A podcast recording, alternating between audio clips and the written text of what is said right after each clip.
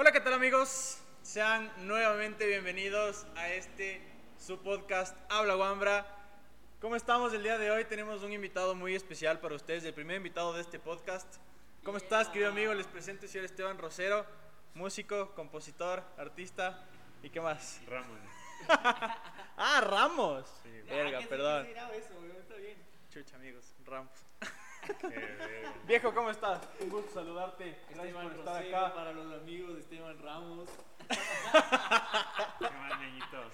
Disculpa por eso, aquí, gente. Bien, bien, bien. Así son ahora la gente. Viejo, es que Más perdida que camarón en fritada. Loco, güey. es que esto hicimos hoy día todo al apuro, pues hermano.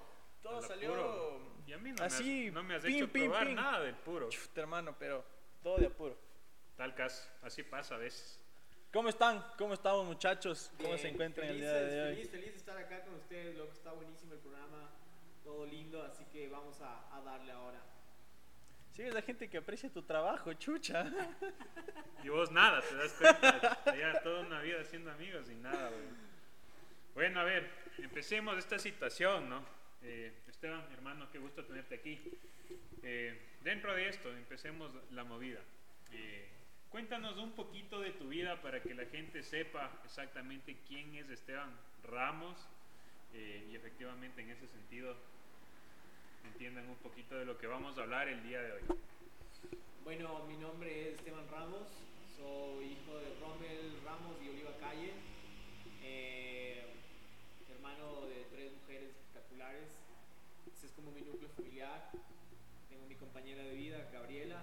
Mando un abrazo, beso enorme. Eh, soy un artista, soy un artista. Eso es algo de la vida.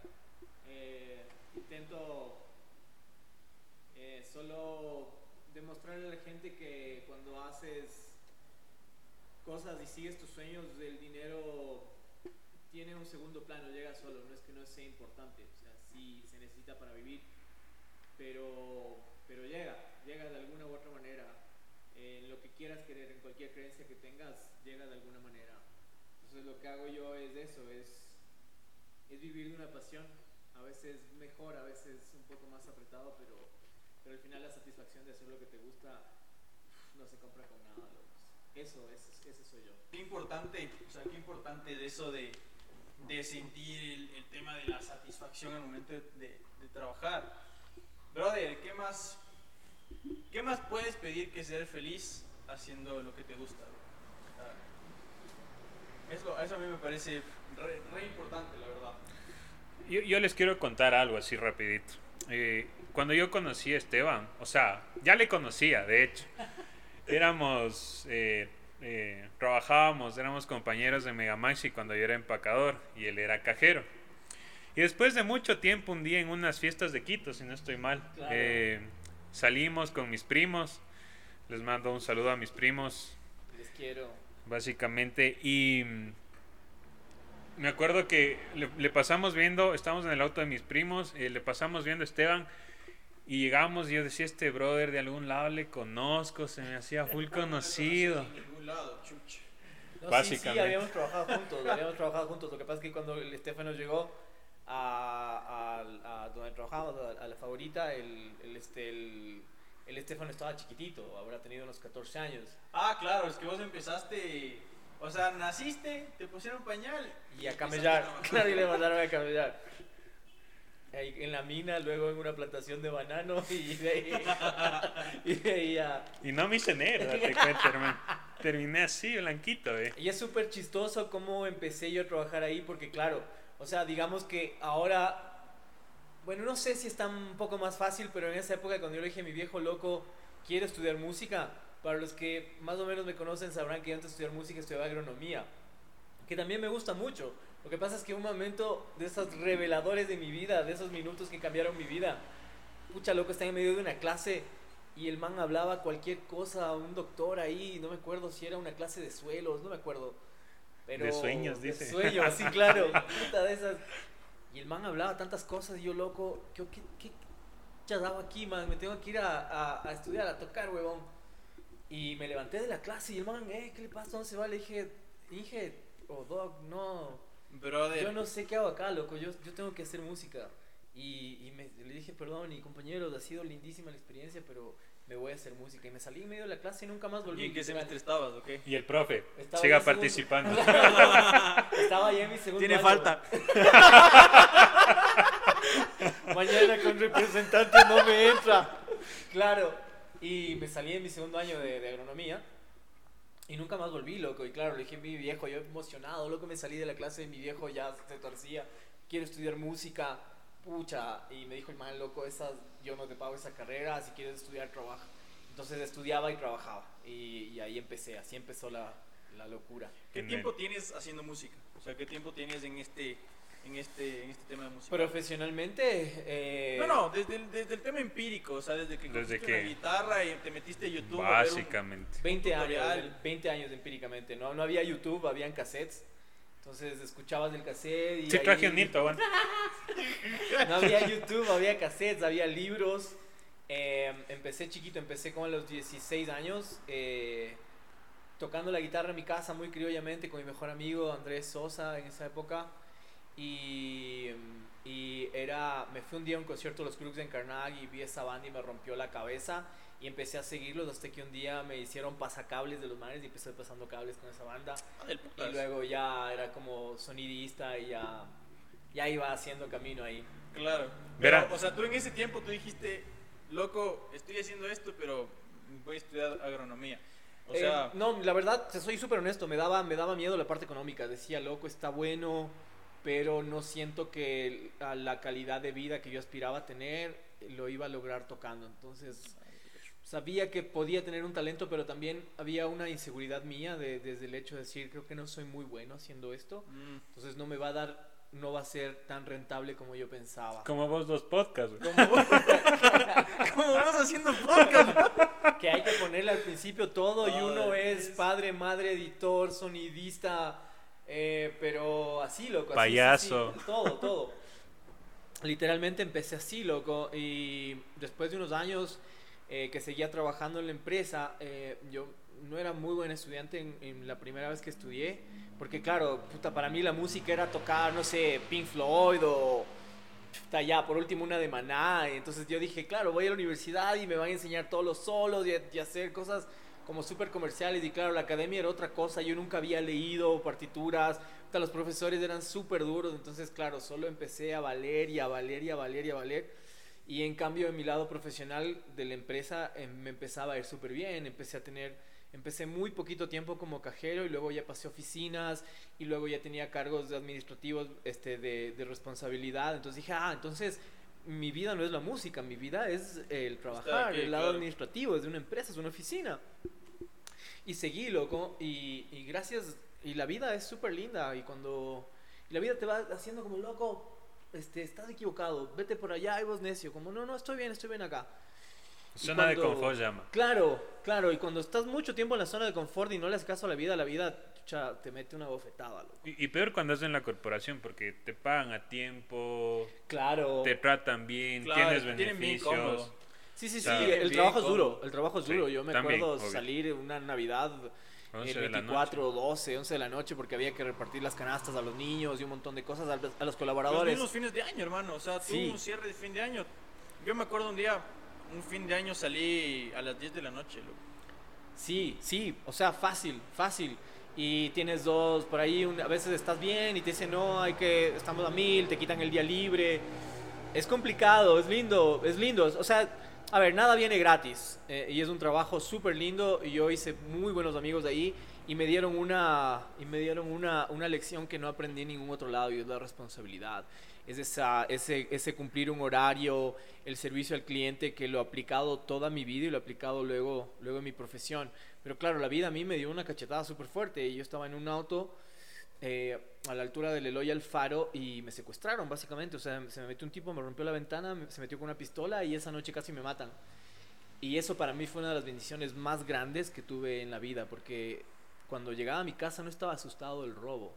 Lo único que me pasaba en la cabeza era como loco, hoy te podías haber muerto y valiste carpeta porque nadie se va a acordar de vos. Nadie se va a acordar de vos en este trabajo de oficina que tienes.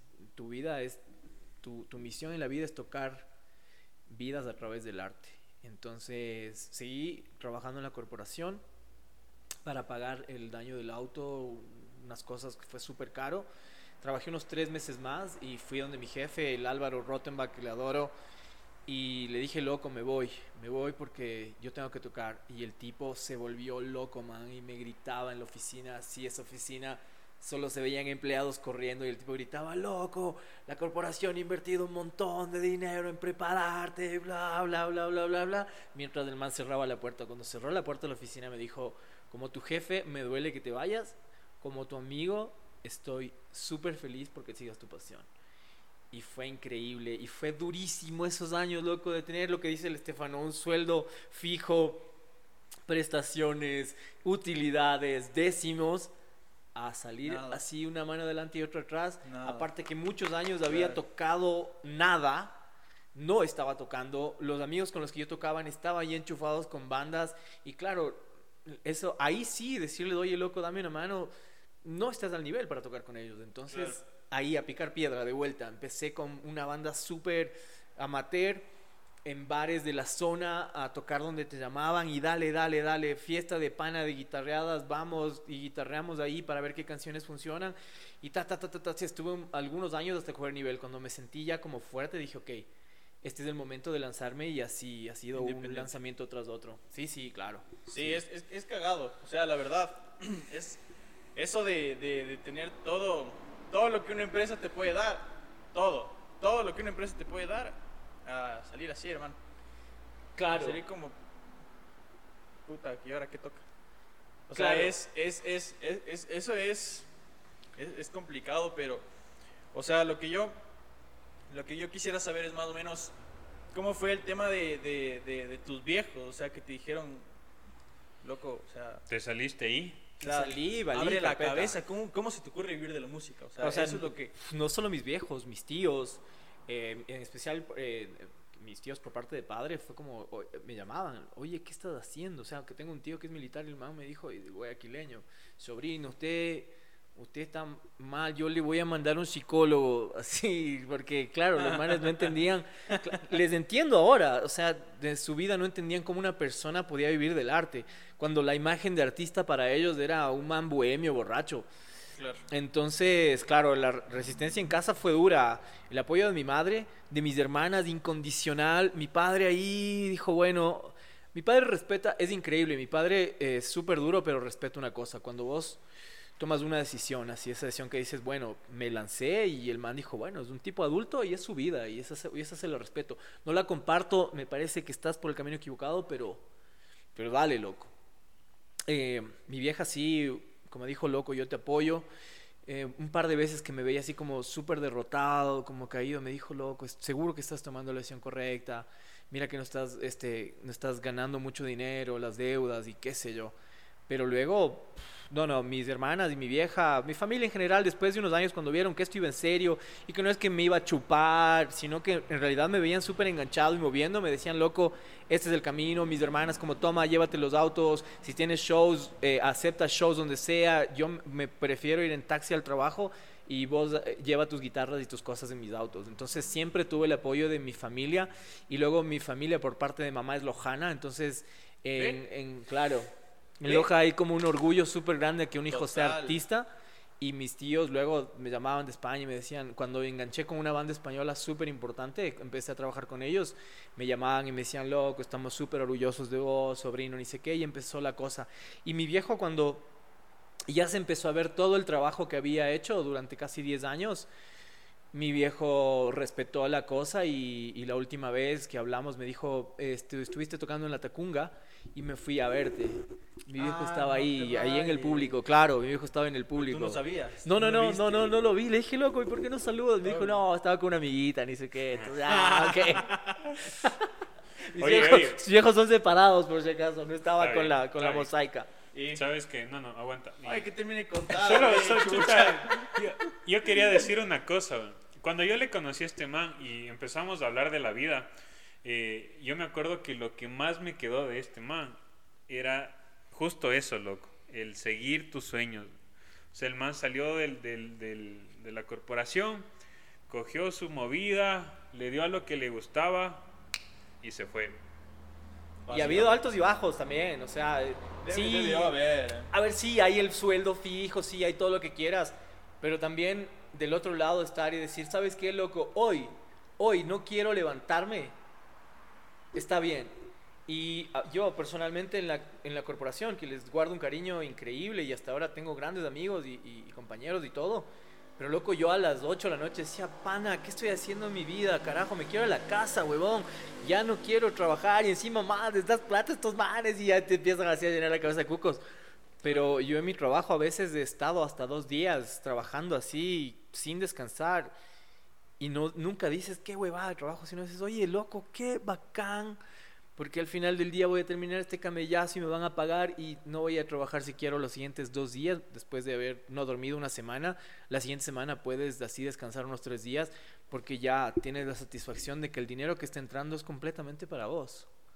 Que no, que no estás enriqueciendo eh, a otra persona, sino que el trabajo que haces y, y la calidad de trabajo netamente se ve reflejada en ti. O sea, cuando vos haces un trabajo bueno o malo, de alguna manera la empresa gana. Cuando vos haces un trabajo malo en tu propia empresa o en tu propia marca, el que se ve afectado eres vos. Entonces también te obliga, siento yo, a ser mejor, a dar la mejor versión de vos.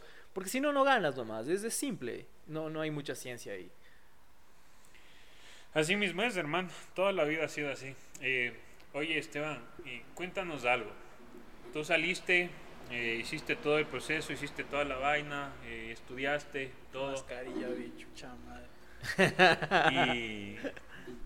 Y de ahí, ¿qué, cuál, fue, ¿cuál fue tu siguiente paso importante? Porque obviamente tú empezaste desde abajo, ¿no? Empezaste a subir, a subir, a subir y llegaste a un punto donde dijiste, de aquí para arriba, ¿me cachas?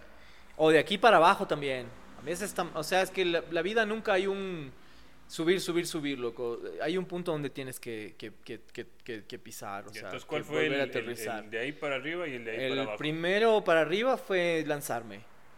Y luego empezar a coger nivel. Yo ahí sentía que el avión estaba todavía en pista. Luego eh, ya no tenía, habían cosas que ya no entendía, ya tocaba, ya giraba, pero habían cosas que me estaban fallando. Y dije, ok, es momento de estudiar. Entonces ahí sí me fui a estudiar en el Conservatorio Franz Liszt y saqué como eh, algo como de jazz, como de música contemporánea. Y luego en mi último año se abrió la Escuela de Música de la UDLA. Hablé con el, perdón, la Escuela de Música. Hablé con el decano de esa facultad, que es un gringo adorable, que lo amo, Jay Byron. Y le dije, Jay, no tengo dinero para hacer todos los años. Eh, tengo full experiencia, dame una mano. Y el man eh, hizo, movió todas las fichas en la U e hice solo dos años. En dos años saqué mi licenciatura. Y a la par tomé cursos este, con profes argentinos increíbles de sonido, de producción. Y ahí fue como pago otra vez del tocar fondo por ser estudiante de vuelta. Tenía que ir corriendo, ya tenía como un estudio de publicidad, trabajaba en un estudio de publicidad, hacía las cuñas, los jingles, este, grabaciones, regresaba a la universidad a clases, volvía otra vez, tocaba, eh, y ahí como que empezaba a agarrar otro nivel. Salí de la universidad y empecé a producir programas de televisión. Hice dos, tres, tres o cuatro programas de televisión súper importantes en el país y ahí fue como otra vez agarrar nivel. En, esa, en ese concurso le conocí a Jerry Rivera y el man me dijo, loco, tocas increíble, vamos de gira. Y fue como, wow, nos vamos de vuelta. Y en medio de la gira fue súper lindo porque eh, Jerry había tocado con un guitarrista toda la vida que se había ido con Luis Fonsi. Luego Luis Fonsi cambia de banda, se pasa a ser urbano y lo bota este guitarrista y claro, él regresa a donde Jerry y, y ya no me necesitaban. Entonces me dijeron, bro, muchas gracias, weón. Y claro, vuelvo a Ecuador, así igual otra vez. Así como sin nada, sin gira, sin Tú artistas, ya sin tenías nada un huevo más de experiencia. un huevo más de experiencia y en la gira yo había visto una banda que me partió la cabeza. Una banda en México que me había partido la cabeza y dije, ah, ok, esto es. Entonces regreso a Ecuador y yo, pucha, súper alzado, llegaba a los hoteles donde había tocado. Bro, ¿cómo estás? ¿Te acuerdas? Habíamos tocado, acabo de regresar girando con estos artistas. Dice que eh, voy a poner una banda. Y los manes, ok, chévere, te llamamos, no nos llames. Y ahí caché que el circuito en Ecuador había cambiado y que yo ya no estaba vigente. Por más que me había ido de gira, igual eso a la gente no le importa, le vale un huevo. Y ya, pues loco, ahí fue como otra vez tocar así, paf, otra vez aterrizar y reinventarse. Entonces, ok, vi esta banda que me había partido la cabeza en México y dije, ok, esto necesitamos, esto no hay en Ecuador, este es mi giro de mercado y este es al target que, que voy a apuntar. Entonces llamé a cinco amigos y les dije, locos, vamos a hacer una banda, vamos a tocar esto, esto, esto, este es el repertorio. Durante tres meses ustedes no van a ver un peso y vamos a ensayar tres veces a la semana, como tres, cuatro horas diarias y durante tres meses no van a ver un centavo. Se quieren apuntar y todos se sumaron. Y gracias a Dios, a los dos meses, eh, dos meses no vimos plata, al segundo mes empezamos ya a tener como contratos y empezó a, funcionar el proyecto. Pero fue del, de la reinvención, o sea, fue de, a ver, y todas están tocando lo mismo que pasaba hace cinco años. ¿Qué tengo que hacer para no ser igualito y, y que la gente te, te llame por lo menos, o sea, o por lo menos llamar la atención? Entonces, claro, nosotros el ecuatoriano, el latinoamericano en general es como vemos que hay- una idea que funciona bien, entonces todos nos votamos a hacer lo mismo, weón. Y nunca hay un factor que nos, que nos diferencie, loco. Y en el arte eso parece muy, muy, muy como trabajo de oficina o parece una clase de una clase de administración de empresas, pero es de la vida misma, o sea, loco. O sea, no tú, es dices, así. tú dices básicamente que los artistas ecuatorianos eh, en tema música, entendería, quizás no son muy eh, innovadores. ¿entiendes? Creo que en general Latinoamérica, en- y no solo del arte, creo que en general de, de nuestros trabajos, o sea, es como, ok, mi vecino se puso un food, un food truck.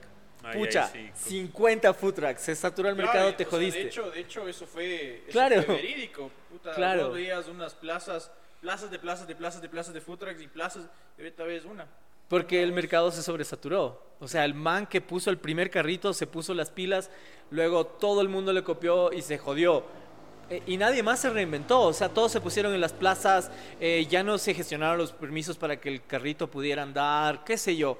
Todo se quedó ahí y se frustró. Y también sabes que un día me puse a investigar porque yo tenía una idea medio interesante de hacer un food truck, loco. Y las exigencias del municipio para poderte poner la situación es un relajo. O sea, con o sea, decirte... es una, en no, general es una estupidez No. las huevas que te piden. con si decirte que tú no podías, por así decir, eh, Estar más cerca decirlo. de 30 metros de no, una... no, no, no, es lo de menos. ¿no?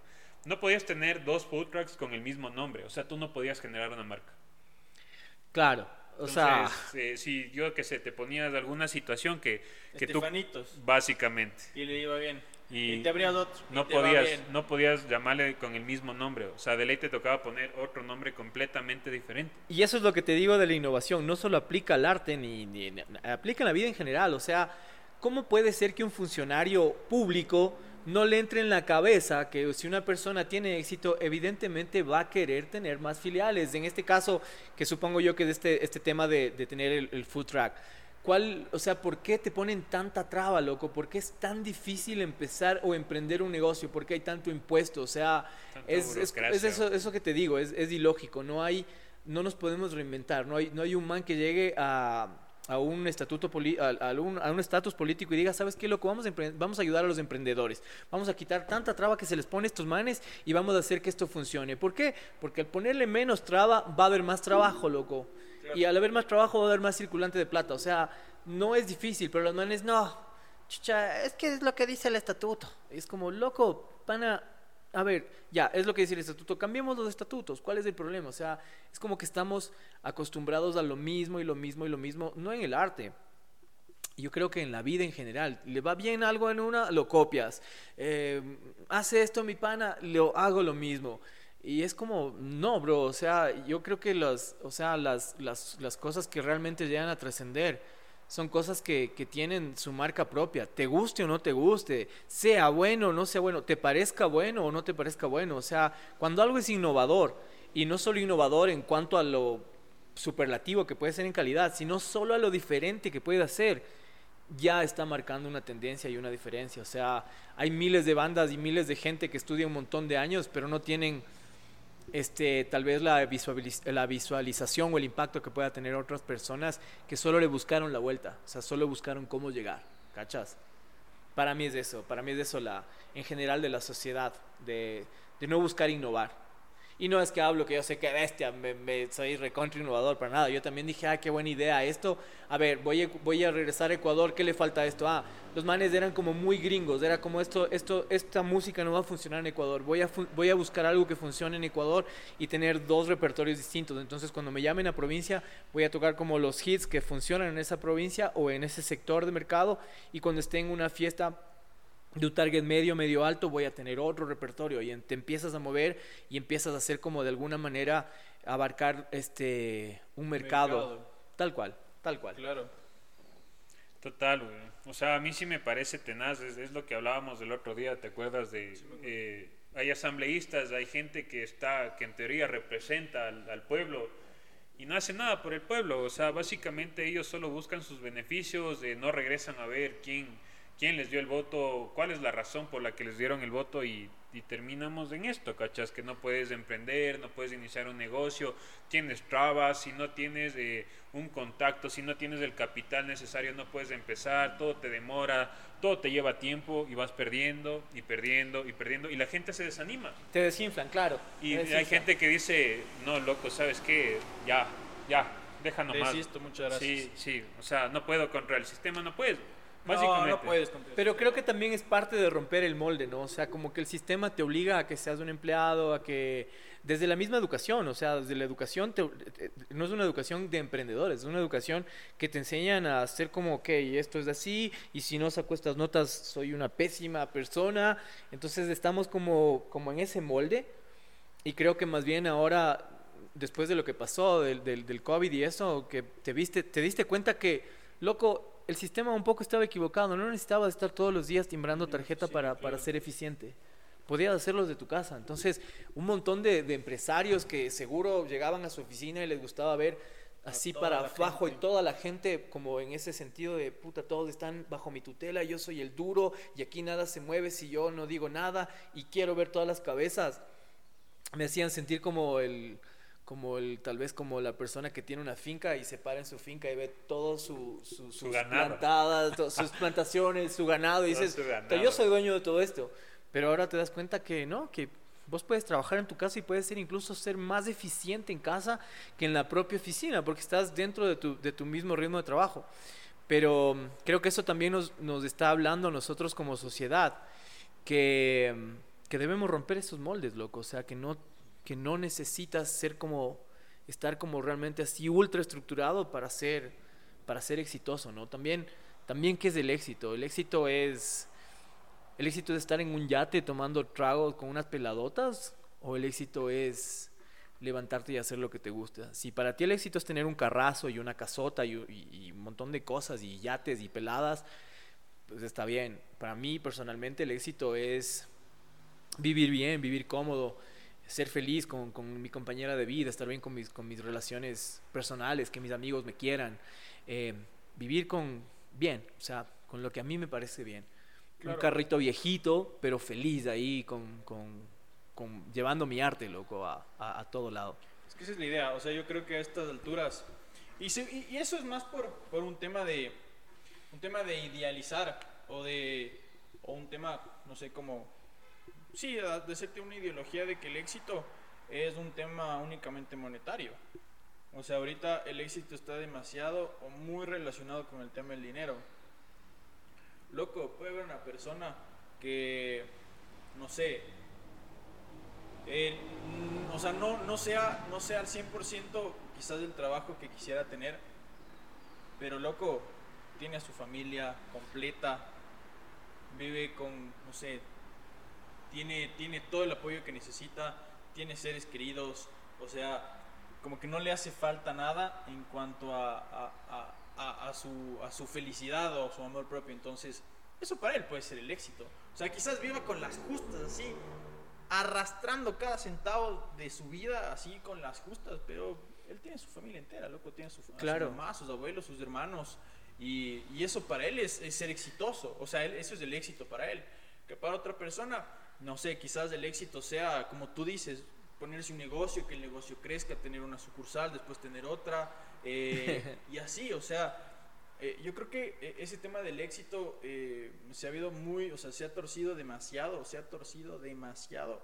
En plan como, si ese man tiene dinero o si ese man, no sé, tiene una casota o tiene todo lo que tiene, es exitoso y yo no tengo lo mismo que él y por lo tanto, o sea, Yo no soy, te, claro. te haces de menos, ¿cachas? Claro. Entonces, es mucho más, es mucho más fácil o más sencillo asimilar el tema del éxito con el tema, con el tema financiero, monetario. O sea, Porque nos han vendido ese modelo, ¿no? Pero Exacto, hay un montón de modelos que estamos rompiendo. O sea, esto mismo, loco. Dos manes así, arrechos, que dijeron, loco, puta, pongámonos una compu y hagamos un podcast.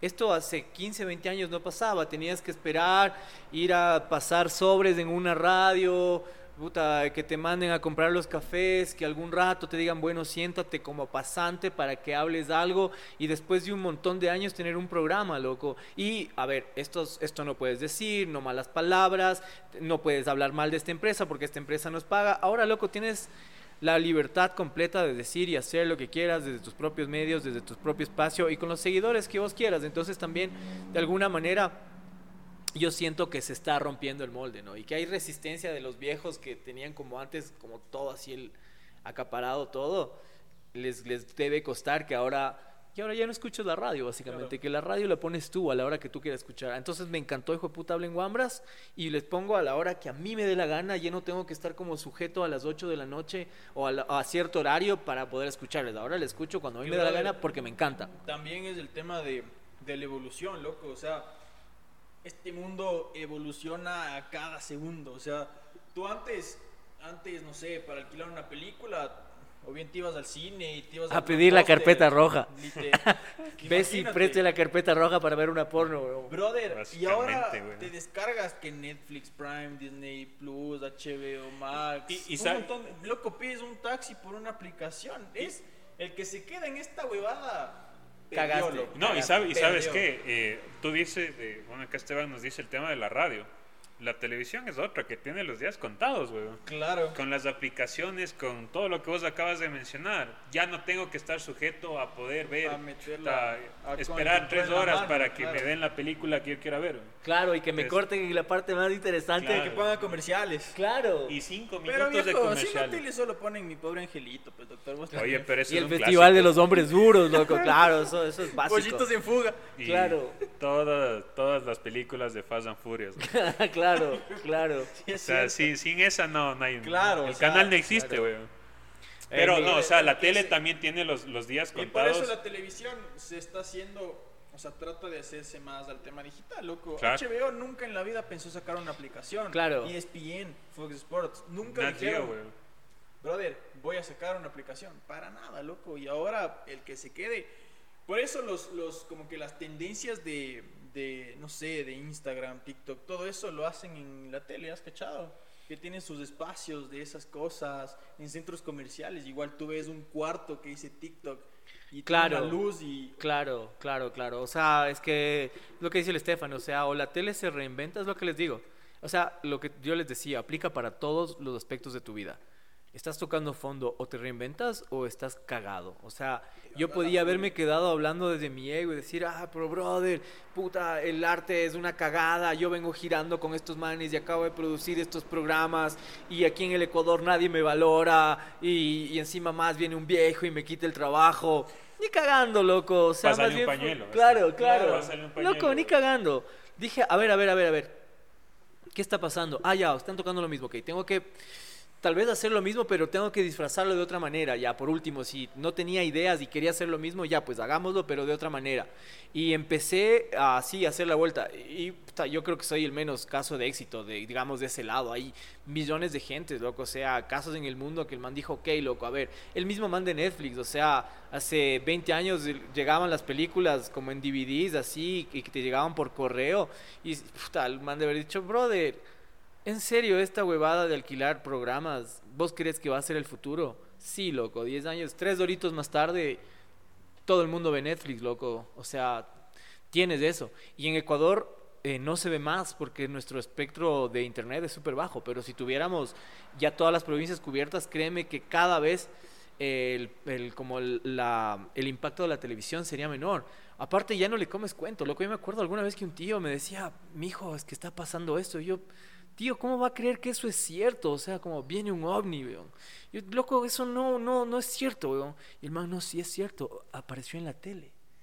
Y era como, claro, para el cerebro del man lo que parecía en la tele, eso era verdad, La man. absoluta. Como Claro. La palabra de Dios. Claro, güey. loco, Sí, claro, y eso era como- tenaz. Claro, entonces cada, cada medio eh, manejaba su al man al que le tenía que rendir. O sea, lo que pasó hace poco, los canales del Estado, todos trabajaban para un modelo político, ¿cachas? Y había como una resistencia que ahí se la, se la libraba. Pero yo ahora en, yo en, ahora en, este, en redes sociales puedo jalarla donde yo quiera, loco. Y no, no pasa nada nomás. Es así, o sea, Viejo, eso sí es cierto, loco. Y aparte, aquí Netflix la gente se mete para ver Betty la Fea, pues claro. Claro, man. Ya tienen Yo que no Ya no, ya no es tendencia. Ya, no, no ya sé. no está en el top no sé, 10 de. Netflix. Ya no sí está. ya no está, loco. Me puse a ver el otro día solo por, por saber. No, yo creo que sí, debe haber una familia por ahí que sigue viendo. Seguro, sigue Fea, viendo. Lo que pasa es que ahora ya no tienes que ver un, pro- un capítulo diario, sino que un fin de semana te ves ya la media serie, temporada, loco. loco. O te ¿Sabes acuerdas qué? de una ¿Sabes? No, parte no. y te metes al capítulo y te saltas No, la y, sa- y temporada sabes dices, qué, no, no, "Maldito es- don esta, Armando". esta cosa nos transformó tanto, o sea, la tecnología nos transformó tanto que el otro día escuchaba un comentario. Verías una película de 7 horas, No, ni la burger. pero te, se pegan 7 horas en Netflix, pues loco. Claro. No, pero es diferente, pues. Pero, claro. ¿Cómo? O sea, es lo mismo. Puede ser una serie, puede ser Wow. una temporada, pero te estás tragando un deber, un Pero es que la parte psicológica, te estás tragando. Estás tragando un Pero es que- es que la- capitulote. La parte Básicamente, güey. psicológica es diferente. No es lo mismo sentarte y decir, chucho, voy a estar aquí sentado siete horas. loco. Que sentarte y decir, voy a estar aquí sentado una horita. Y después. Ah, hermano, pero, sentado o sea, dos, te estoy, te estoy, te estoy haciendo una referencia a cómo ha cambiado la tecnología y cómo influye en la gente, ¿cachas? O sea, si un man decide tragarse una película de unas 5 horas, y es buena, hay gente que se va a ver. Pero ¿no? del Señor de los Anillos dura co- como cuatro horas esa. Bueno, el que si has visto las versiones extendidas dura más. Yo sí me he visto, he perdido, bueno, no he perdido. He Digamos que he invertido. Yo la, la película la película 1 la vi unas 10 veces, unas 5 en el cine.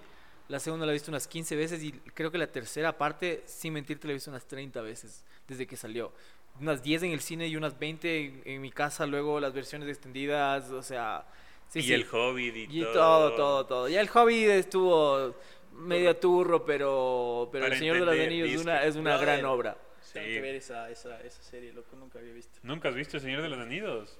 Hermano, lo que te has perdido me he en la perdido vida. en la vida. Hay gente que no, que le parece Star Wars, El Señor de los Anillos, este, pucha, así como súper aburridos. Y de hecho, si a una gringa le dices, amo Star Wars, la man dice, uta, este es uno de esos ñoños así gringos que pasan encerrados en la casa viendo Ah, porno. Anda, ve, anda nomás. Claro, claro, tal cual. Yo estaba hablando una vez y claro, mis- mi- estaba ahí levantando una gringa y con mi escaso nivel de inglés le digo, amo Star Wars.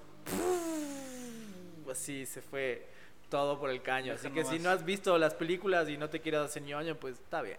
No hay que verlas nomás. Son buenas, son buenas. Sí, sí, sí es cierto, son buenas Star Wars, loco, a mí sí me gusta. No he visto, no me Loco, yo me, yo me, yo me acuerdo que me, me sabía, puta... los diálogos. No, no, no. Yo nunca he sido de ver mucha tele, loco. Pero de los programas que yo veía de pelado, había un- una serie de Star Wars, loco. Y esperaba solo para ver Star Wars. Claro, claro, pero a ver, ahora también hay que verla con otros ojos, ¿no? O sea, por ejemplo, ves It, la serie original, la que salió para televisión, loco, y dices, chucha, ¿cómo me daba esto miedo? Claro, ahora ves los efectos de cámara de esa época, los, los efectos visuales, dices, loco, qué turro esta vaina, ¿cómo me podía gustar? Pero porque ya lo ves desde que ya Avengers es una cosa así, ya que parece que están ahí los manes, claro. Desde es que en tu celular tienes realidad aumentada y puedes ver los Pokémon en el piso y dices, loco. Pero claro, también en esa época tener ese tipo de efectos visuales era revolucionario. Entonces a veces hay que ver, hay que ver el arte o ver ese tipo de cosas con los ojos de esa época. O sea, igual que escucharte Calimán, pues man. Básicamente. Claro, escuchas Calimán y si te pones a ver en el contexto de ahora, dices, loco, esto es una estupidez. Pero si te pones a ver que eso salió en un momento donde solo había radio, no había televisión y toda la familia Y la se gente sí tenía imaginación. Claro, y la gente se juntaba alrededor, toda la familia alrededor del radio por escuchar estas aventuras. Dices, claro, esto, esto tiene otro, otro swing, loco, esto es otra huevada. Y a veces también, a mí en lo personal, me gusta como mucho recordar la época vintage, porque siento que atrás hubieron cosas súper importantes que, que no debemos olvidar, o sea, hay cosas que vinieron antes de y que son súper importantes también, loco, o sea, ah, puedes decir que, que podían este, promover un poco la violencia, por ejemplo, He-Man, Masters of the Universe, Thundercats, este, dibujos que eran súper que recontra bien hechos, pero que al final del programa tenían un mensaje, o las temporadas de Los Simpsons, los, las 14 primeras temporadas tal vez. Muy fuertes. Sí, que tenía, pero al final de todo claro. tenía unos mensajes súper claros de amistad, de cariño, de, de un montón de cosas. Pero se burlaban de un montón de cosas también. Claro, pero al final Claro. estaba dibujado al final algo lindo. ¿Cachas? Sí, Ahora sí, sí. para los niños todo es lindo. Todo es Todo- belleza. no, no, es que todo, todo tiene que ser. Claro. O sea, bro, de ahorita son frágiles los... Y te entiendo, Bastante, y te entiendo, Peppa bastante. Pig, que te frustres, porque está bien que expreses tus sentimientos y ni sé qué, y entonces te entiendo y ni sé qué, entonces, pucha, es como loco. La vida no, No es es de te así. entiendo, la vida Nada es te gusta ver. o no te gusta, loco, si no te gusta, no me importa, te jodiste. Entonces era como, ok, ¿qué pasó, weón? ¿En qué momento Me perdí. me perdí, loco? Claro. ¿Calas? Bueno, loco, y cuéntanos un, un poco más del tema de qué estás haciendo ahorita, cuáles son tus proyectos a futuro, a qué estás, o sea, trabajas con artistas de aquí del Ecuador, Sí. produces, compones, ¿qué, qué planeas hacer en un futuro? Este, te- tenía como varias aristas, una de esas del estudio de grabación. eh, seguimos haciendo cosas con algunos artistas de acá, como explorando ideas, intentando como adaptarnos o ver. Esta parte creativa nunca va a parar y creo que la gente nunca va a dejar de consumir. Solo que ahora todavía no es el momento, o todavía no sabemos, mejor dicho, cómo, eh, cómo hacerla sonar. Pero estamos inventándonos todo el tiempo. Em, del otro lado, siempre he hecho también mucha publicidad, mucha postproducción de audio, eh, música para documentales, mezcla de, música, eh, mezcla de música y mezcla de, de documentales o de postproducción de, de audio para televisión o para, en este caso ahora, medios digitales. Entonces, de ese lado no ha parado, de hecho, eso es lo que más se ha movido. Y mi lado como divertido, mi lado así como súper relajado, que es mi banda, que se llama Viral Cover Band, lo pueden buscar en redes. Eh, que eso, aunque parezca chuta como chistoso, no se ha parado. O sea, no hay la misma cantidad de shows que teníamos antes, pero sin embargo los shows no han dejado de pasar.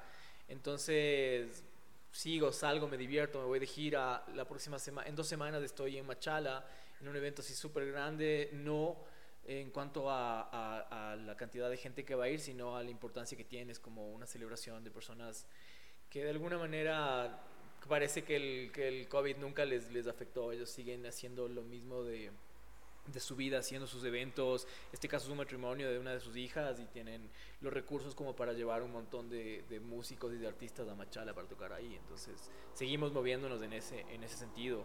Y yo reventándonos ahí, viendo qué, qué va a pasar con, si seguimos encerrados, si salimos, si, si ya llega la vacuna, si hay que hablar con el, con el man así que está trayendo las vacunas para que nos acolite. Que acolite, pues loco.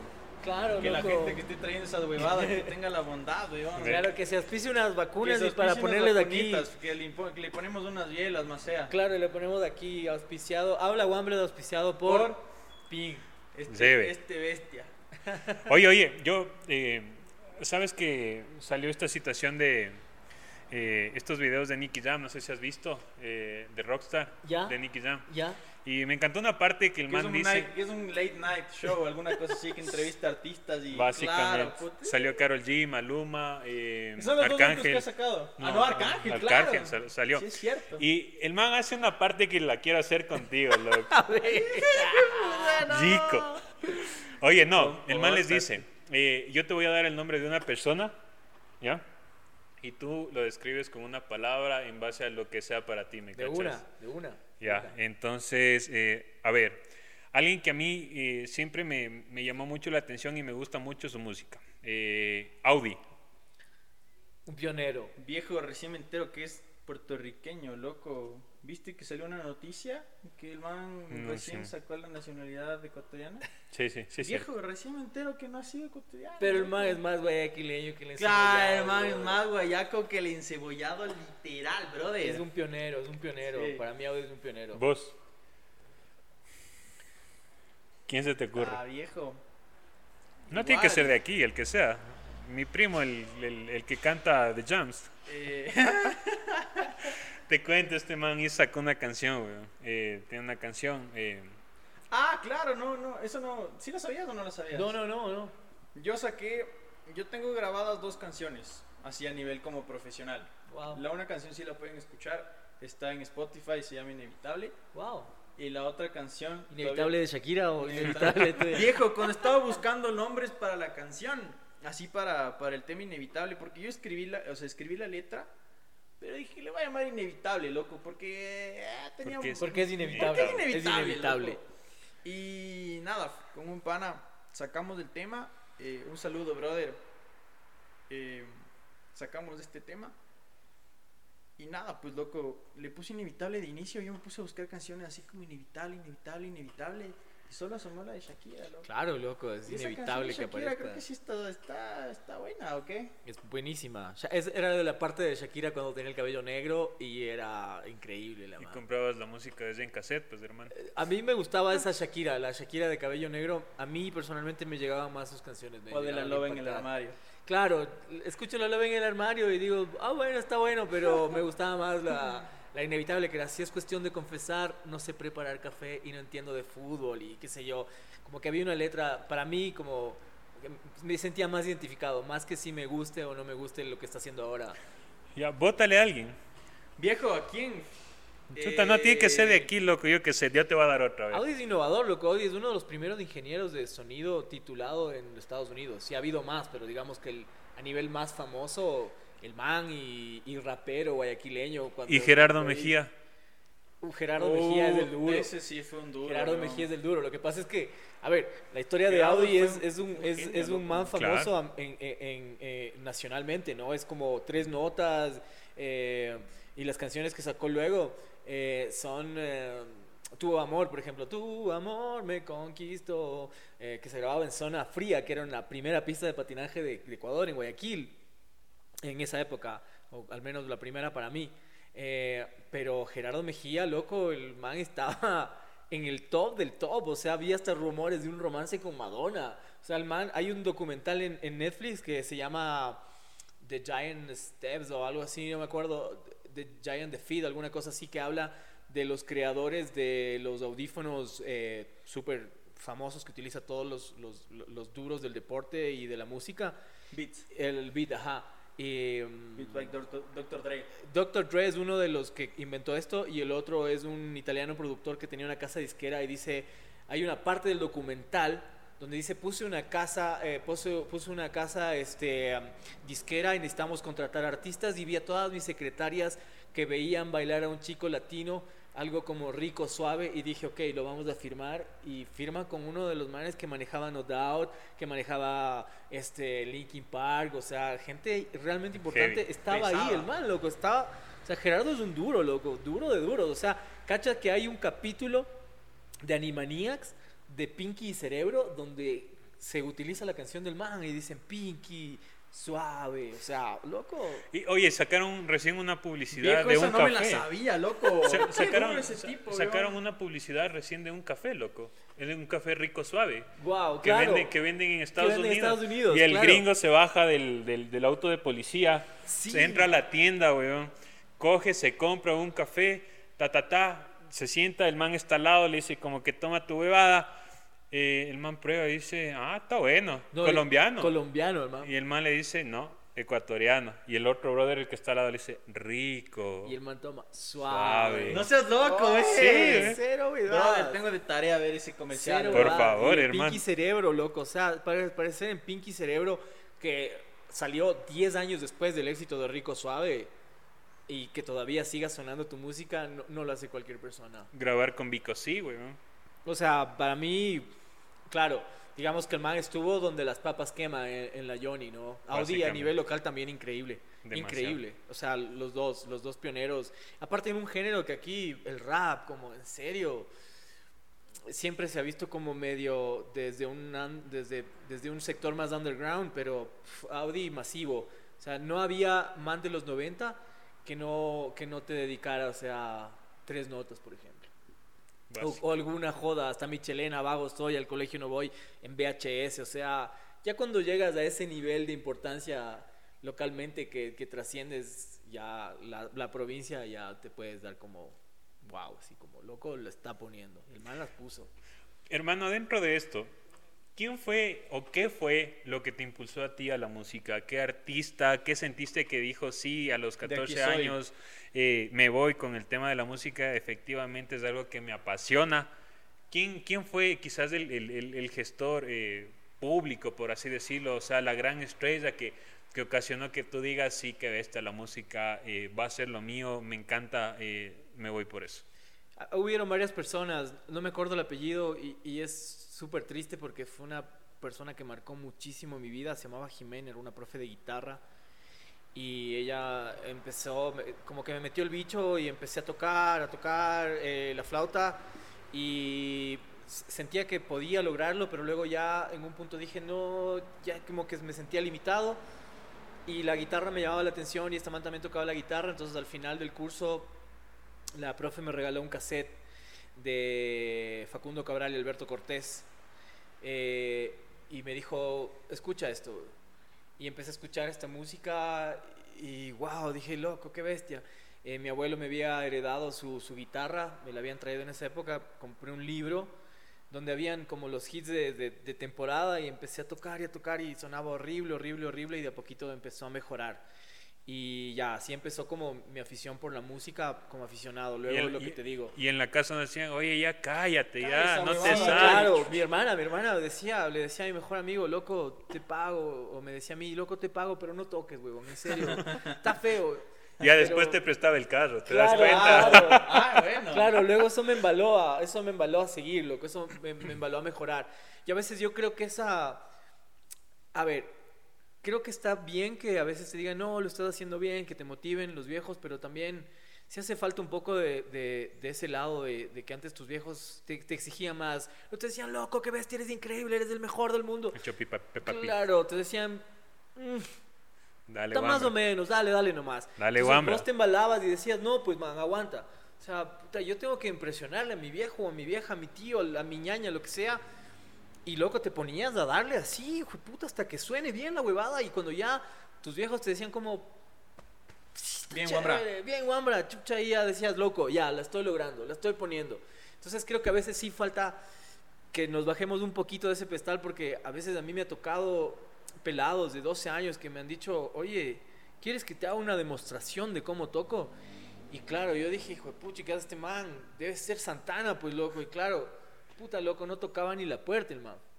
Entonces ahí te das cuenta que, que sí hace falta un poquito más de exigencia a veces. Y luego los Crux. Cuando yo vi el primer show de Crux en Karnak, no sabía qué carajos pasaba. Solo era una cosa así que me reventaba la cabeza y dije, loco, ¿qué es esto? Y me compré discos. Y luego ya en las giras con ellos los manes escuchaban artistas así increíbles. Me decían, loco, has escuchado Héctor Lavoe, has escuchado jazz, has escuchado esta música. Porque los manes escuchaban un montón de música, Rubén Blades. Y eso me empezó... Y esas eran como puertas que yo iba descubriendo que me iban llevando a otros lados. Pero así, así. Mis panas del colegio, este, tus primos, weón, en las guitarreadas. Todo era como, ok, esto, esto, esto, esto. Todo te va encaminando. Y te- decía, por eso yo sentía que la vida me estaba diciendo como loco, tu propósito en esta vida es hacer arte. Y, y- y te mandé con ese propósito, no, no lo desvíes. Artistas, básicamente. Oye, hermano, eh, Básicamente. artista favorito. El mío, Don Medardo. Si no te gusta Don Medardo, ahí está la puerta, Puedes gracias. coger tus cosas. Aquí somos medardistas Medardistas, hasta las... A ver, es que Chucho Medardo tiene una historia brutal, o sea, hay una cosa que, que nos une Latinoamérica, que cada, o sea, aunque no lo creas, hay un ritmo que une a toda Latinoamérica y es la cumbia. La cumbia colombiana suena a salsa porque Colombia tenía influencias de salsa súper grandes. La cumbia peruana, eh, lo que hacen los vientos en Colombia, hace una guitarra. Ahí está el grupo Néctar, que, no tiene vientos, pero tiene un guitarrista virtuosísimo. En Argentina no tienen guitarra, no tienen vientos, pero tienen un sintetizador increíble, así, de los pibes chorros y toda esta, esta movida, eh, de la cumbia villera. Eh, y Ecuador. Puta, le tiene a Medardo, loco. O sea, solo cacha que para que hayas creado un subgénero que se llame cumbia andina y que la chicha sí suene y que luego bandas importantísimas como la papaya dada su mayor referencia sea Medardo. Loco, es que la música popular tiene nombre y apellido y es Medardo sus players. A- a un- al tal punto que yo Arroyo, en un tiempo que necesitaba hacer dinero, era cantante de Medar sus Players, estaba en la delantera de Medar sus Players. Y hay discos con Joe Arroyo, loco. Entonces, brother, ya pues le tuviste de, de cantante a Joe Arroyo, uno de los manes más duros que hay. No es porque eres cualquier huevón. Medardo es. Medardo es la ley. Medardo es la ley. Para mí también. De, de cumbia, para mí Medardo es. Ya, palabra grande. Y Andrés. Goldberg, que era, que era el De man que, que hacía los arreglos de, de de Medardo. Goldberg. El, increíble. Él era el loco. productor de ellos. Era como el arreglista, por eso eh, eh, para mí la mejor época de Medardo con los arreglos de Andrés de Goldberg y Gustavo Velázquez cantando. Por eso es de Ah, Goldberg. claro, y verlo, loco, yo he grabado con Gustavo y pff, el viejo ta- solo canta así, la voz a chorros y vos ya solo quieres ponerte a chupar cuando graba el viejo, loco. Es increíble, es increíble. Gustavo Velázquez es un papá, así. Para mí la mejor época de Medardo. Sí, sí, de hecho es, es el, es mejor, es el mejor sí, sí, sí, siendo. sí. cantautor en realidad. Sacaron recién el- un disco nuevo, el 101, Don Y los hijos de los manes siguen tocando. Uno de los, de los percusionistas de Sudacaya es, también toca, era hijo de Medardo y tocaba ahí. Bueno, nieto de- del Medardo, nieto de Medardo y tocaba ahí. O sea, lo que es una escuela. Hay un montón de músicos importantísimos que han pasado ahí. Yo, de hecho, una vez estaba tocando en un bar y luego había un man que se me acercaba y me pedía canciones y ya estábamos ahí embaladísimos. Y al final el man, de las cosas más lindas que me ha pasado en la vida, te juro por Dios, o sea, más que tocar en Viña o irme de gira con bandas importantes. ¿Tocaste en Viña? Sí, Ah, no te rayes, qué loco estás. No seas loco, ¿en serio? sí, sí, me fui de Qué gira. ahí rayado estás, hermano. O sea, fue, fue esas cosas, coincidencias de la vida. Al guitarrista del man le negaron la visa. El man tenía que hacer un show acá, me contrataron, hice el show.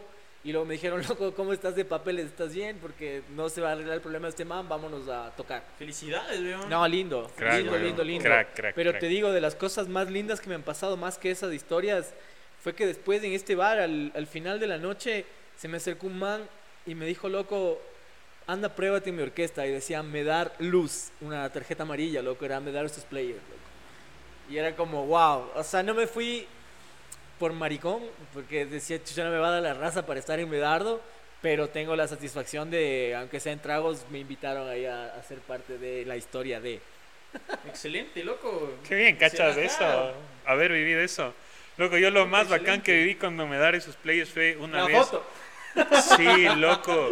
Tengo una foto eh, que fue como hace dos años, en las fiestas de Quito de hace dos años, que tocaron eh, eh, en, el, en el de la policía, el que es ahí por la prensa. ¿Ok? Y, y justo salí, o sea, estaba tocando Mauricio y chuta, yo era feliz, el hombre más feliz del mundo porque me encanta.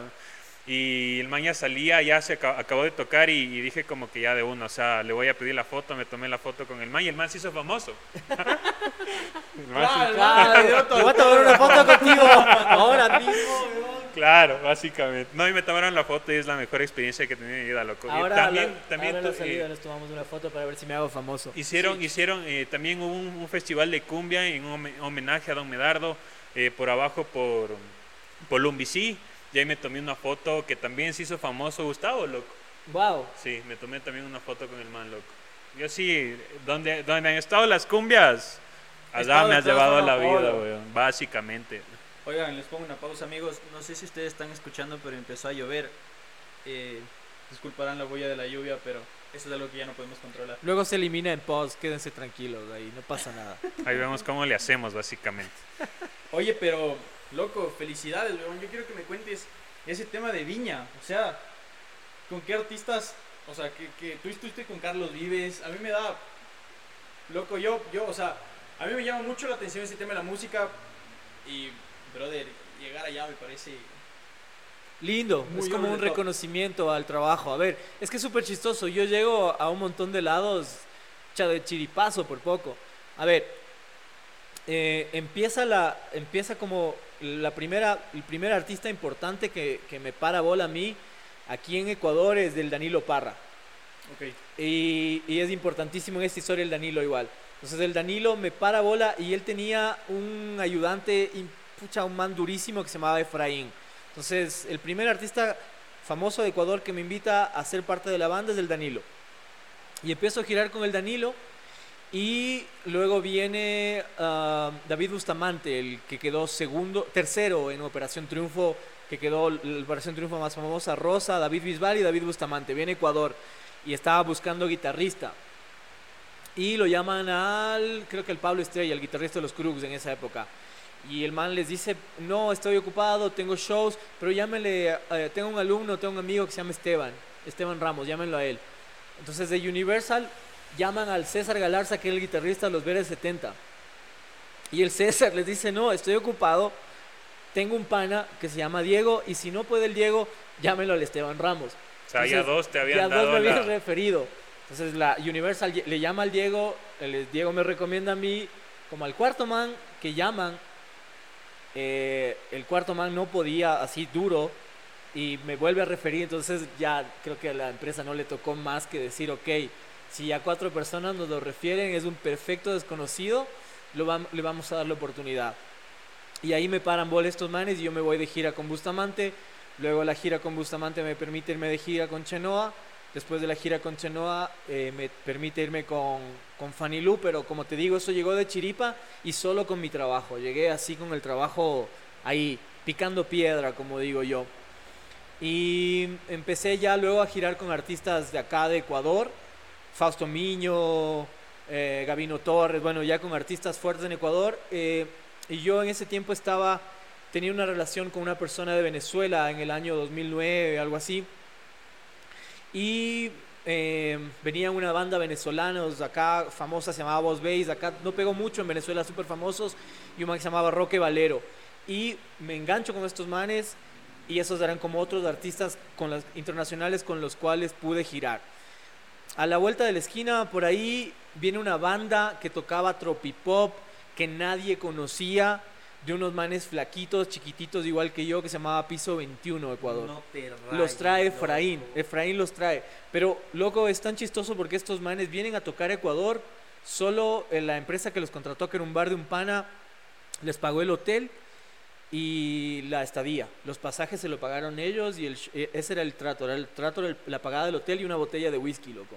O sea, estaban los manes empezando a, a- a- a sonar, pero no hacían hace urbano. unos 10 años, ¿no? Hace 10 años, en el 2008, 2009, sí. Claro. Fue hace 10 años, pero tocaban tropipop, no, no tocaban urbano. Pero ya los pisos estaban buscando la formación original, bueno, que se separaron recién, pero la formación original, estos Claro, cuatro Yane, pelados. con el Dim, Sí, sí, con- sí, claro. todos, todos, todos. El, el, el llanero, todos, todos, todos, loco. El Yane, el Dim, el Pablo, que era el profe, y el otro Pablo. O sea, estos manes vinieron y acá, y el Efra los trajo, loco. Entonces, un día de esos azares de la vida, yo no había girado con manes, ahí se, seguía girando con artistas ecuatorianos, y me llama, y el Efraín mandaba bandas así como los Piso 21 cuando empezaron, bandas emergentes. Entonces me dice, bro, te van a llamar unos amigos eh, porque van a hacer una gira en Ecuador y tienen un problema con uno de sus guitarristas.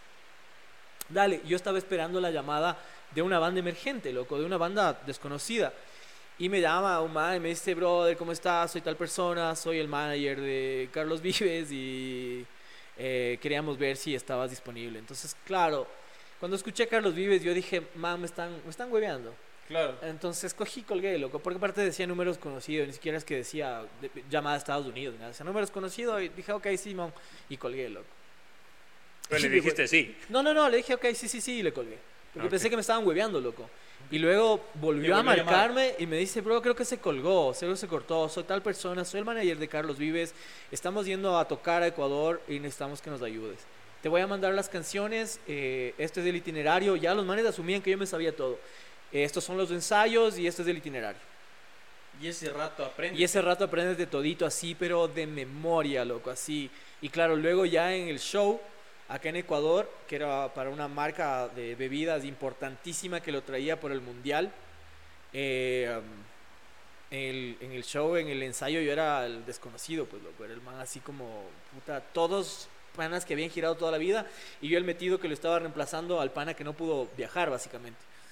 Entonces había un ambiente súper tenso, verlo a Egidio ahí, weón, al acordeonista de toda la vida, ver a Maite, que era esta, esta man que hace los coros, que toca la guira, que es increíble, o sea, verlo de estos manes ahí, y era como, loco, ¿esto es real o esto es un sueño? Y empezamos a tocar y yo me había estudiado todos los temas y me los sabía así perfecto.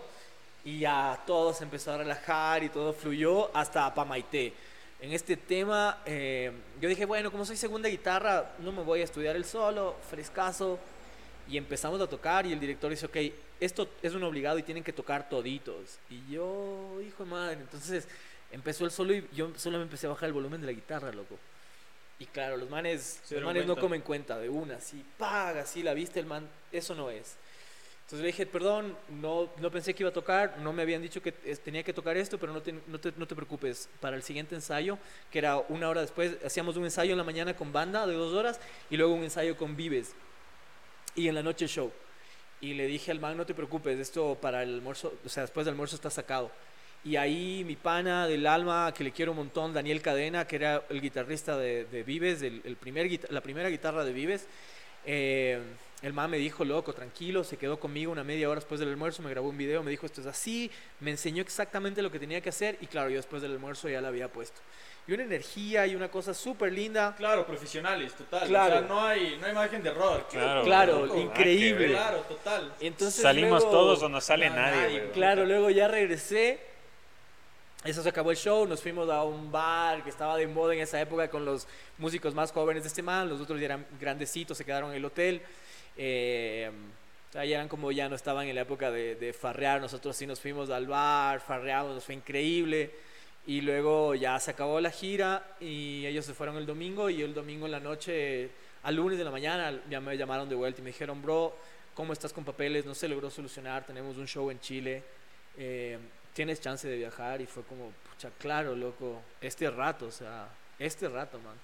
Y así fue, loco, así fue la, la- el enganche con estos manes. ¿Qué tal la experiencia? Saliste y viste un montón de gente y dijiste, a la verga. Lindísimo, ya me había, ya, ya había tenido una experiencia, ya me había comido unos cuatro o cinco rumiñahuis llenos, entonces ya no fue, ya no, ya no había ese, ese miedo de ver un montón de gente, había el miedo que siempre hay, hasta ahora siempre me subo con nervios a tocar. Claro, normal. El que no tiene nervios está muerto, mi brother. Claro, o básicamente. sea, sí, eso fue así, loco, fue, fue lindísimo, eh, me subí, hice mi camello y claro, a mí me encanta hacer un perfecto ilustre desconocido porque, claro, luego veía shows de otra gente y yo decía, qué loco, yo estuve ahí mismo hace, ¿qué? Un par de, de semanas y estaba trapeando, me acuerdo tanto porque estaba trapeando la cocina de mi casa, en el aeropuerto no es que tuve una, así me habían recibido 500 gentes, me fue a ver mi vieja, así, ya, como, ¿qué tal te fue? Ya, qué bueno, o sea, no sé, no te sobrará, serás humilde así por poco. Entonces, fue como lindo, fue una experiencia de vida que me la llevo así en el alma, pero es lo que te digo, es, es cumplir el trabajo desde lo más pequeño, o sea, porque tal vez si yo hubiera sido un irresponsable con el Danilo, que fue el primer man que me paró bola, Seguramente no. seguramente el hubiera- Efraín no me hubiera recomendado. Y luego, como me fue también con Vives, me llamaron ya directamente la siguiente vez y me dijeron, bro, eh, vamos con CNCO a Joya de los Hachas. ¿Te apuntas? Y fue como, en serio, Sí, Niquito, sí me apunto. Niquito había traído... Amigo, sí me apunto. claro. Ni Quito había, ni aquí todavía venido CNCO y se los llevaron a tocar a Joya de los Hachas y, y fue como locos, en serio, sí, estaba ya el, el que era manager del Carlos, había sido ahora manager de, de CNCO. Y El manager, el manager de ciencia no era Ricky Martin. El, no, el creador del proyecto. Ah, ya.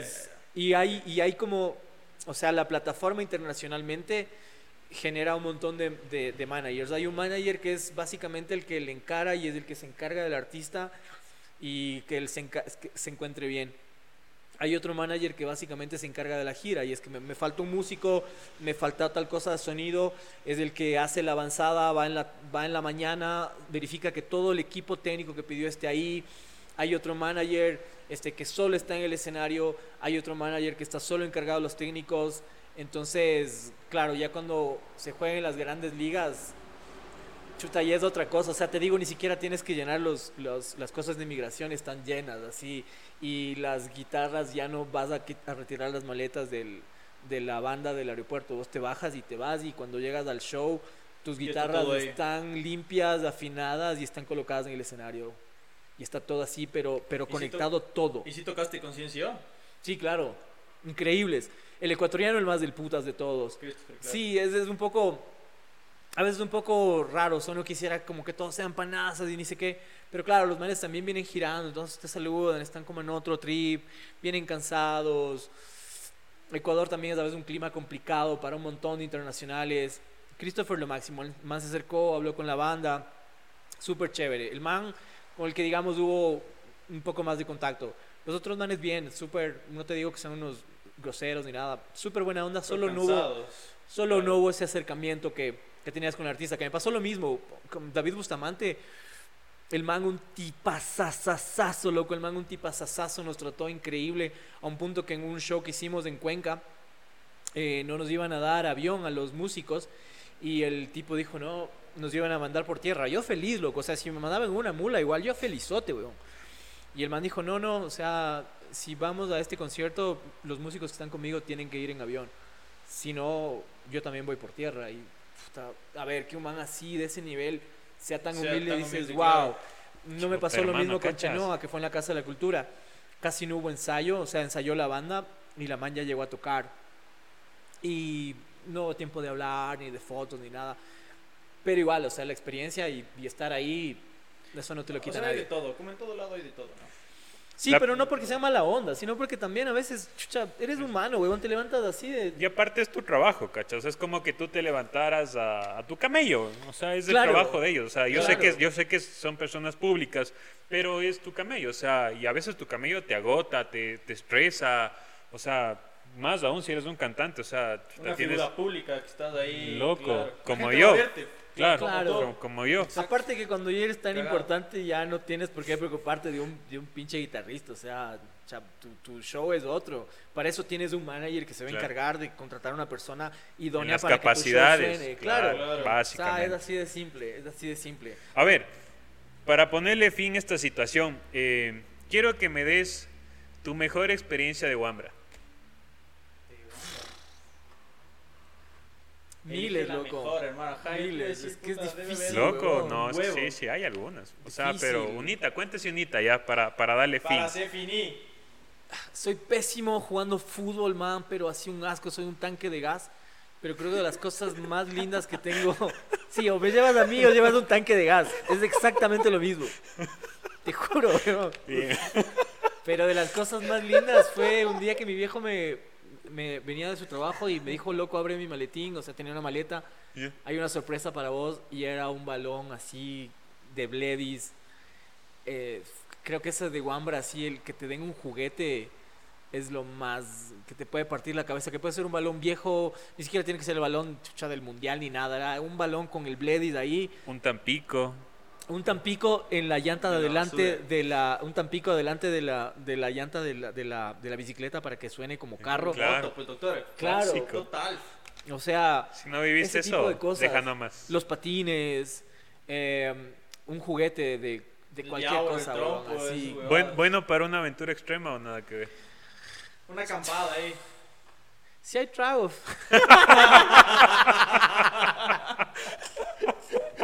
Básicamente, como todo buen ecuatoriano, todo básicamente, o sea, todo se Claro. acompaña con un buen. Aquí va su publicidad. Claro, que queda muy bien con Tampico. Después te pones a jugar. Sí, Claro, básicamente. Y era, y era el pelota, pues que era una bebida llena de azúcar y aparte era pelota, ¿cachai? Básicamente. Sí, sí, para mí eso, tengo, tengo, para mí el barrio, mi barrio fue increíble, crecí en la Carolina con un montón de pelados que pasamos día y noche, luego creo que otra cosa que me partió la cabeza fue comprarme ya el, el- el Nintendo o el Super Nintendo y pasar ahí, ver cómo le sacaban a tus panas a palazos de los cosmos también era de esas cosas que te marcan la niñez. Sí me sacaron a mí alguna vez de... Sí, lo Oye, brother, y ya para terminar, un mensaje que quieras que Para la people. gente. para los guambras. Para los estás bambras de una que vean, puta, que vean el, el podcast, loco, que escuchen el podcast, que nos sigan, Dios que compartan esta cosa, está increíble y que hagan lo que, lo que, lo que a ustedes les nazca. O sea, si, si, si quieres ser hippie y vivir así de la tierra, loco, hazlo. Si crees que eres el siguiente Steve Jobs, lánzate, pero no te olvides que todo requiere un trabajo y un esfuerzo súper grande y meterle Huevos. toda la onda a esta a esto o sea o- si lo vas a hacer, loco, tienes que votarte, nada de estar como hueveando y ahora sí y ahora no. Y si estás en un momento de tu vida donde no tienes a dónde ir o no sabes qué chuchas hacer con tu vida, haz lo que quieras, loco. Cuando uno no tiene a dónde ir, tomar cualquier bus es lo ideal. No tienes ningún rumbo. Pero cuando cojas el rumbo, loco, dale. Y no va a ser fácil y van a haber un montón de cosas que te quieran hacer desanimar y va a haber días en que tú no creas en vos. Pero cuando uno esté en el camino, lo que tiene que hacer es caminar, loco, y caminar y caminar. Entonces, en la vida, vienes, no viniste, o sea, vos crees que un Dios que hace galaxias y universos te mandó acá a que estés echado sin Dudo hacer mucho. nada y no, puta, no sé, huevón, o atrás de una oficina eh, o, o haciendo algo que no te gusta, loco, ni cagando. O sea, la vida es más allá, solo desdibujarte esa imagen de, de éxito que hablábamos hace rato, loco. Eso, Y es- eso camella. es todo. Y Y camella. camella, loco, camella. camella, pero Camella. dale, o sea, dale. sin dañar a nadie, pero. Sí, Camella sí. sin, cam- sin dañar a nadie. Sí, totalmente. Sin totalmente. O sea, es que esto, eh, la vida es súper inteligente, loco, es lo que te digo. Un man que hace galaxias sabe que, que loco, si ah, obras mal, man te va a decir, loco, vos eres una. Estás mal, huevón, entonces te voy a hacer pagar esta, esta nota. O sea, no, no, no te, no te tienes que dar mal, tantas vueltas. O sea, loco, sea un tipo correcto, camina y trabaja. Loco, trabaja y trabaja y trabaja y trabaja. La gente que tiene así, que vos crees que son modelos de éxitos y que dices, puta loco, es que Ricky Martin, huevón, el man solo canta y mira cuánta plata o mira cuánta fama tiene. Y luego, claro, ves que el man desde chamo tuvo que pasar un millón de cosas, que cuatro veces no le aceptaron en menudo. O sea, que hizo cuatro castings y las cuatro veces le dijeron que no y a la cansada lo metieron y luego llegó a ser el artista que es. O sea, loco, la gente que es enorme tienen unas historias de vida increíbles, Sí, increíbles, loco, increíbles. Y tal vez esa historia de vida increíble puede ser vos. Así que Excelente. solo sigue, loco. Y si no eres tal vez como para un libro, como, no sé, como a nivel de llegar a millones de gentes, tal vez tu historia increíble motive a una persona y con que ese mensaje le llegue a uno, loco, tu vida, toda tu vida ha tenido sentido y todo tu camino, si llegas a tocar a una persona, incluso a tocarte a ti mismo, todo va a tener sentido. Para mí es así. Muy bien, brother. Muy Hermano, ha sido un gusto, un placer. Dentro de eso, no se olviden de seguir eh, Viral Cover Band. Viral Cover Band, Esteban. Ramos, Habla Wambra, loco, sigan, está buenísimo. ¿Qué más quieren, huevón? Y de Vamos, ese. gente. Vamos. Vamos, Vamos. vamos, vamos, por un millón de copias de obligado. Básicamente. Dentro de eso, eh, no se olviden de dejarnos su comentario, denos un like, eh, compartan si desean, suscríbanse. Cualquier cosa que deseen que hablemos, pónganlo ahí, escríbanlo. Si no lo sabemos, lo investigamos y, si aquí no, nos damos. inventamos. Básicamente así es la vida. Eh, eso sería todo. Hermano, qué gusto tenerte aquí. Gracias a ustedes, Yeyito, loco, gracias. Otro, otro A vos, capítulo hermano. más. Buen Chévere. camino para ustedes y que este programa siga creciendo. Ya cuando tengan un millón de seguidores, ojalá me inviten otra vez. Total, total. Y, y con el juguete que faltó. Amigos, una vez más, muchas gracias por estar aquí con nosotros. Gracias por habernos escuchado, haber compartido este, este grato momento a ti, loco. Gracias por venir, por compartir Esteban tus Rosero. experiencias. Esteban, Esteban Rosero. Un gusto, un placer. Viejo, muchas gracias por estar acá, loco. Tienes una, buena, una vibra muy, muy, muy, muy, muy buena. Y nada, loco, muchas gracias. Como, como tú dices, espero, esperamos volver a tenerte aquí en, en otro espacio, que tengamos más tiempo. Y nada, amigos, gracias por estar acá. Compartan, denle me gusta. Estamos en todas las redes, loco. Estamos en Facebook, Instagram, YouTube, en TikTok. Me ha- no hace falta abrirnos un high five. YouPorn. loco. En- Básicamente, En, RedTube, estamos en todo, Todo. lado. Entonces, amigos, denle me gusta, compártanlo. Se viene más contenido. Y nada, muchachos, muchas gracias. Suerte en la vida. Chao, Ambranes. Buen camino.